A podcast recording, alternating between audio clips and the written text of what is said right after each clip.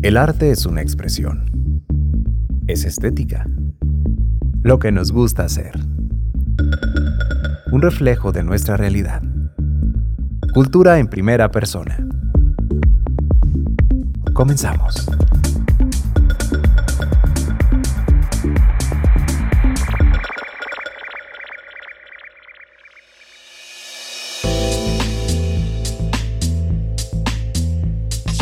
Hola, ¿cómo están? Yo soy Luis Arturo Malacara, soy actor de teatro y bueno, en realidad creo que soy showman, me encanta estar eh, frente a los micrófonos, a las cámaras, eh, en el escenario. Yo estudié comunicación aquí en la Universidad Autónoma de Aguascalientes y es en la misma universidad desde el bachillerato eh, cuando me empiezo a involucrar en el teatro y casi a la par de que egresé eh, de la carrera de comunicación, empecé esta otra faceta eh, como actor de teatro ya a nivel profesional, trabajando con un grupo aquí en Aguascalientes.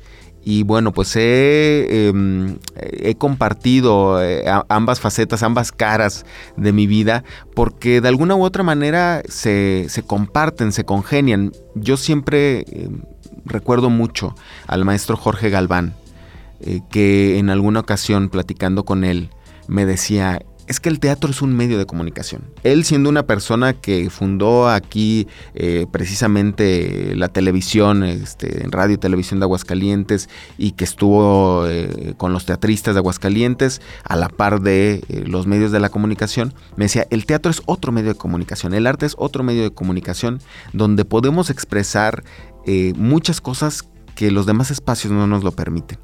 Entonces, de esa manera lo he tomado yo este, también, ¿no? Creo que soy un comunicador eh, en la televisión, en la radio y también un comunicador teatral en los escenarios.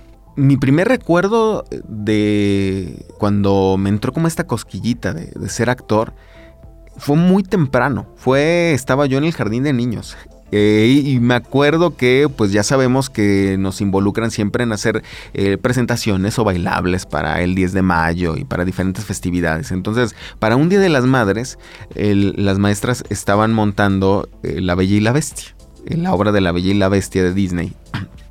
Y nos rifaron los personajes, ¿no? porque obviamente todos queríamos ser la bestia, todos los niños y todas las niñas querían ser la bella. Y entonces rifan los personajes y a mí en la rifa me toca ser tacita número 3. Dije, bueno. Pero resulta que eh, mi compañerito que le había tocado ser el villano, que le había tocado ser Gastón, estaba llorando, porque él no quería ser el malo. Entonces yo me acuerdo que, obviamente a, mi pensar de niño en ese momento, ¿verdad? Eh, yo me lo quedaba viendo llorando y yo decía, ¿cómo puede ser que no quiera ser Gastón, si es uno de los que más aparece, ¿no? Si es el que corteja bella, si es eh, el que se pelea con la bestia, ¿no? O sea, yo lo veía como por la aparición, ¿no? No pensaban que fuera el malo, el villano. Y entonces me acuerdo que yo levanté mi manita y le dije a la maestra, pues yo le entro al quite, maestra, si él no quiere ser Gastón, yo soy. Y ahí yo creo que ya, ya lo traía de alguna manera. Me gustaba mucho, eh, no, no fui mucho al teatro de niño, debo de confesarlo, pero sí me gustaba mucho el cine, veía mucho la televisión y entonces a mí me fascinaba ver cómo se transformaban estas, estas personas y, que podían ser, eh, meterse en la piel de, mil experiencias, de mil personajes y, vivir muchas vidas, que creo que eso es lo que los que estamos en teatro, muchos de nosotros, eh, nos apasiona, ¿no? Podemos vivir muchas vidas a la vez. Y así, fue como esa, esa chispita empezó desde, yo creo que muy temprano ya la traía y detona cuando entro un taller de teatro en, eh, aquí en Bachúa, en el bachillerato de la Universidad Autónoma de Aguascalientes, y piso un escenario y ahí me doy cuenta que sí es lo mío. Y tomábamos el taller en las instalaciones que en ese entonces todavía quedaba un grupo de lo que era la SECUA, la secundaria de la universidad y empezaban a mudar los talleres de artes de la prepa para ese espacio ahí en, en la calle 28 de agosto y el maestro Maximino fue el maestro que, nos daba el taller. Le mando un saludo. Y él, el primer ejercicio que tuvimos ya en un escenario, que fue en el auditorio del bachillerato de la UA, del campus central, ahí fue un trabajo de pantomima. Eh, fue una creación eh, colectiva entre el maestro y nosotros soltábamos algo de ideas y yo junto con una compañera eh, representábamos, era una escena de un ladrón, ¿no? Un ladrón que entraba a robarle a una chica, se metía a su casa y el plot twist, ahora sí que spoiler, era que al final eh, la chica se terminaba enamorando del ladrón. Entonces la chica terminaba este, persiguiendo al ladrón eh, porque quería robárselo, ¿no? Y, esa fue la primera vez que estuve ya digamos que formalmente con un trabajo escénico. Y, fue maravilloso, o sea, fue maravilloso eh, el, realmente eres tú, pero no eres, ¿no? O sea, sí es este tema de un pie dentro, un pie afuera que le llamamos en el teatro. Entonces, eh, desconectarte, eh, entrar a la ficción, imaginar que realmente estás dentro de una casa, que es de noche y que se te desdibuja todo hasta que terminas y escuchas los aplausos del público, es maravilloso.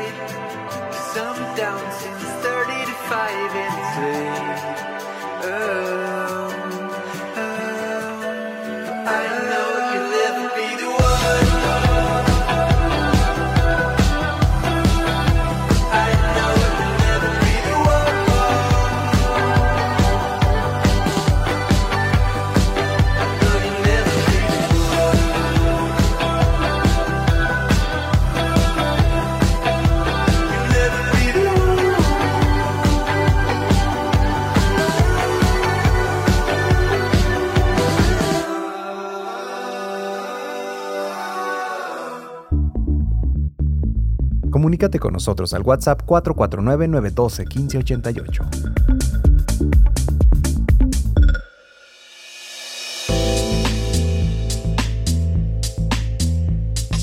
Mi familia siempre me ha apoyado. Mi mamá eh, particularmente siempre me ha alentado a, perseguir eh, lo que yo amo. ¿no? sé ella siempre me ha dicho, haz eh, lo que más ames aunque no te paguen. Aunque creo que ya no está tan de acuerdo con eso, pero, sí, este, siempre me dice, pues persigue lo que te apasiona. Y entonces ella, cuando estaba yo en el taller, siempre ha sido aparte mi fan más fiel, mi, crítica también más dura, este, más justa, eh, y, pero siempre está en primera fila, ¿no? Entonces siempre me acompañó y en realidad yo fui el que en ese momento yo no veía como una cuestión profesional dedicarme a las artes. Eh, no estaban tampoco tan de manera tan formal como están ahora eh, las carreras de artes en la universidad, ¿no? Entonces, eh, mi generación pues no lo veíamos como tal una posibilidad. En ese momento pues estaba el técnico superior en los arquitos y nada más. Entonces no estaba en mis planes, yo lo veía más bien como otra faceta, como un hobby.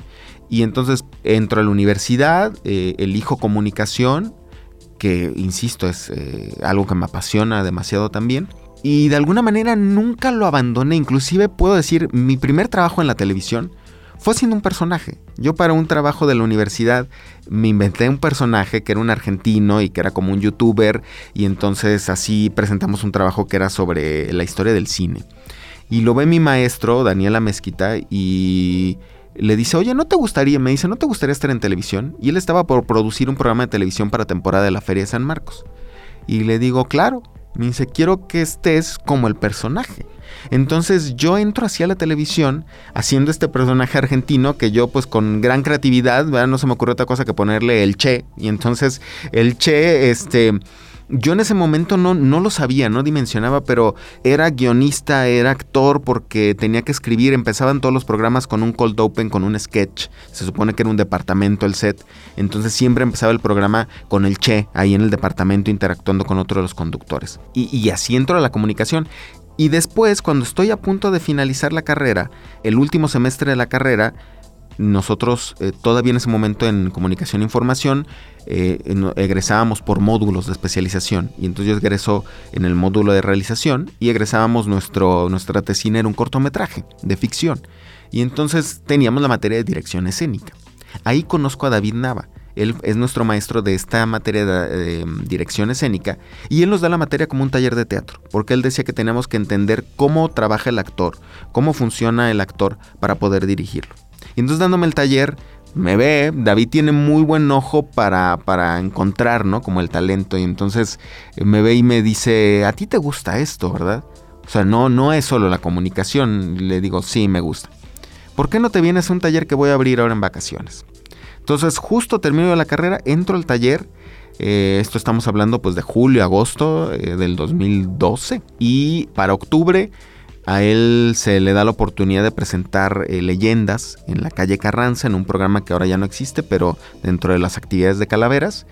Y me dice, ¿por qué no te integras ya con nosotros al grupo Anónimo Teatro y, presentas una leyenda?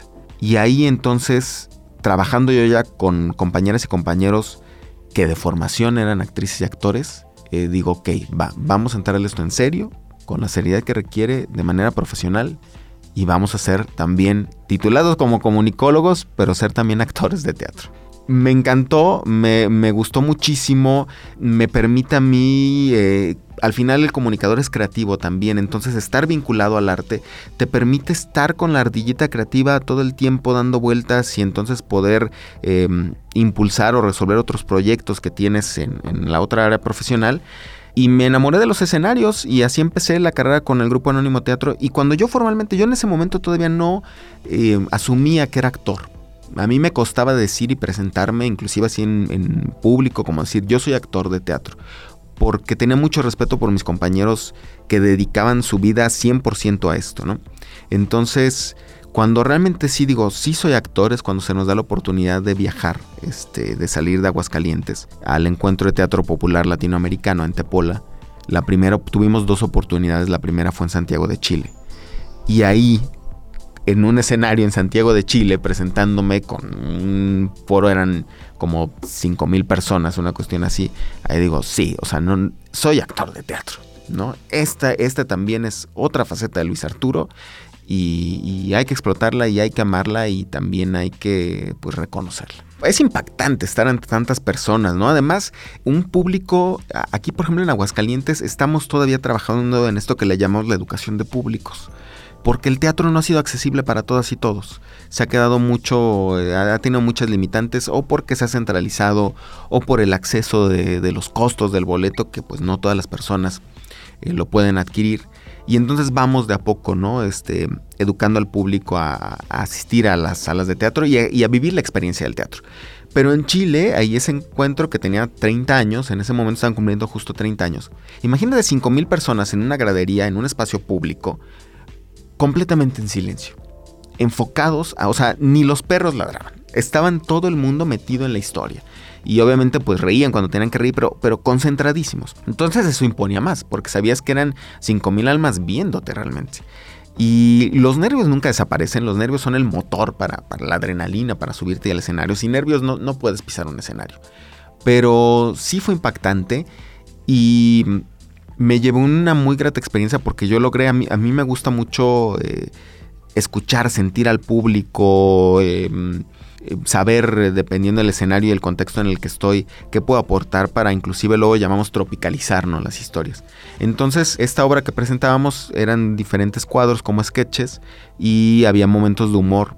Entonces yo preguntaba mucho días previos a la función, cosas que notaba en ese momento en, Santiago de Chile estaban vendiendo mucho unos chalecos como fluorescentes que vemos de los trabajadores en la carretera y era por una cuestión política y medio turbia que traían de corrupción, ¿no? Entonces metí ese gajo, o sea, me mencioné de, ay, este, criticaba yo a alguien cómo estaba vestido, a una compañera que estaba en otro personaje, y entonces le decía, este, parece que traes tu chalequito de bachelet, entonces estalló el público en carcajadas porque era algo que entendían perfectamente, ¿no? Entonces Insisto, para mí fue cuando dije, esto es un trabajo que requiere mucha seriedad, que no solamente es pararte y, vomitar el texto, hay que estudiar, hay que sentir, hay que días previos preparar, organizar los textos y que no lo cambio por nada esa experiencia porque también lo que tiene maravilloso el teatro es que es fugaz. Puedes dedicarte a esto los años que quieras, pero el teatro vive y nace y muere en la hora o en los 30 minutos que estás sobre un escenario.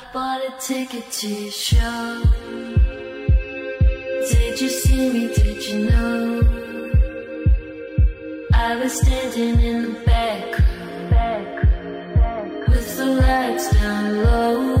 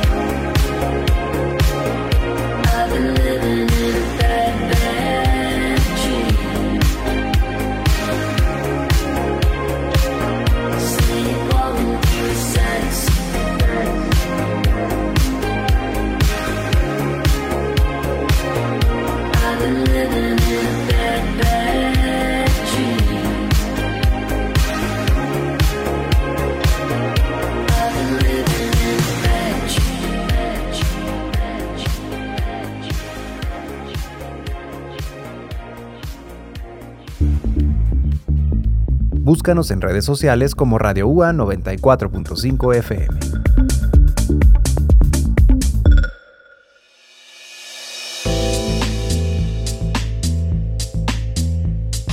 En 2020, previo a la pandemia, yo estaba en tres proyectos teatrales. En ese momento de mi vida, yo estaba pensando si dejaba mi otra profesión y me enfocaba directamente al teatro. Porque ya después de varios años eh, trabajando en la escena me di cuenta que es una posibilidad, que muchos compañeros viven de esto, que aunque es complicado, pero yo creo que hoy por hoy todas las profesiones son complicadas. No puedes salir de medicina y, de repente eso no te garantiza que, que ganes muchísimo en una consulta, ¿no?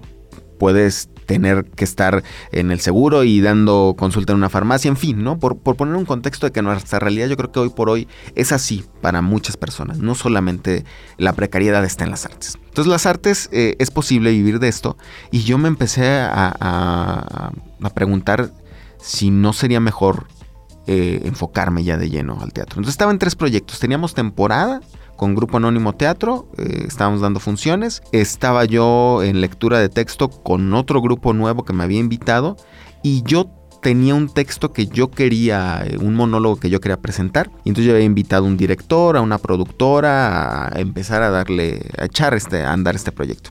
Y llega la pandemia.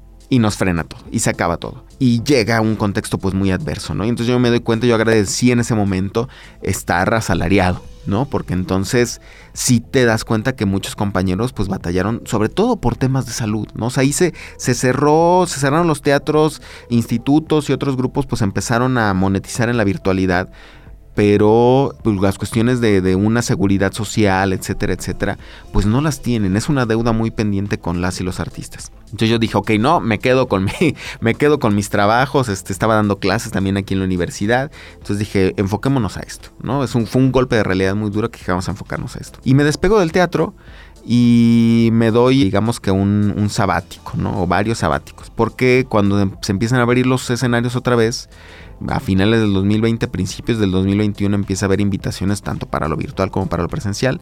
Yo rechazo, ¿no? Yo les digo a, los grupos con los que estaba, sabes que no, ahorita no. Y primero el pretexto del COVID, ¿no? Me estoy cuidando.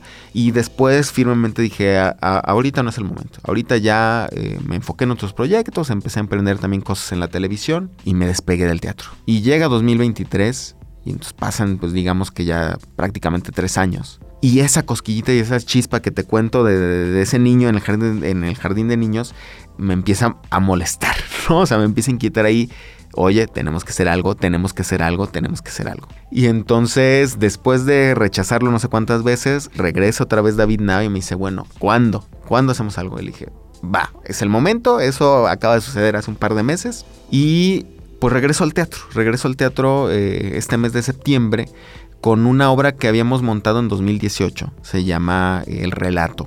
E, esa obra para mí es muy especial porque ha sido el mayor desafío hasta la fecha para mí como actor. Yo la mayor parte del tiempo he actuado en comedia y esta historia, el relato, es una pieza trágica. Entonces eh, a mí me exigió también, era cuando en 2018 cuando la montamos, era para mí también una prueba de fuego decir si yo podía hacer otras cosas más allá del género de la comedia, si tenía otras posibilidades como actor.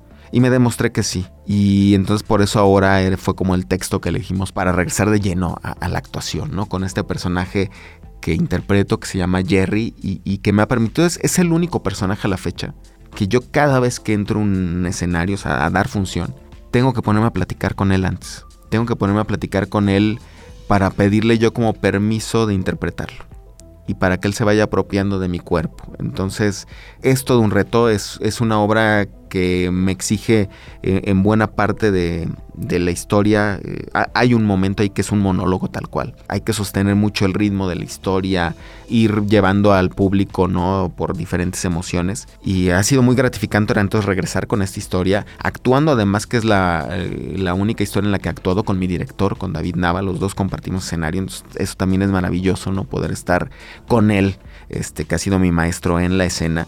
Y bueno, pues ahora ya, ya se acabó ese sabático y vamos a estar en el teatro todos los viernes y sábados de septiembre en el foro Épica Teatro Café. Pueden eh, conocer toda esta información a través de las redes sociales del grupo de Anónimo Teatro. Nos encuentran en Facebook así como Anónimo Teatro.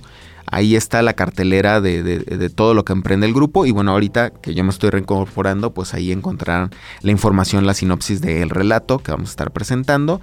Y está en mis redes sociales personales también, Luis Arturo RM. Así me encuentran en todas las redes sociales.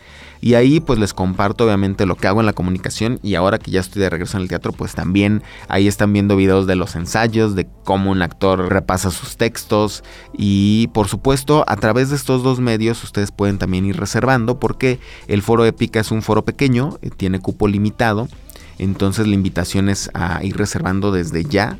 Eh, pueden reservar a través de estos medios o al teléfono 449 eh, 224 5836 449 224 5836 Ahí también pueden escribirme, enviarme un WhatsApp y reservar el boleto. Insisto, vamos a estar viernes y sábados de septiembre. A partir del justo el día primero de septiembre es viernes, entonces estrenamos este viernes, primero de septiembre, y vamos a estar viernes y sábados, excepto el 15 y el 16. Muchísimas gracias a todo el público de Cultura en Primera Persona. Ha sido un gusto compartir con ustedes esta otra faceta de Luis Arturo Malacara y bueno, pues nos vemos en el teatro. Cultura en Primera Persona.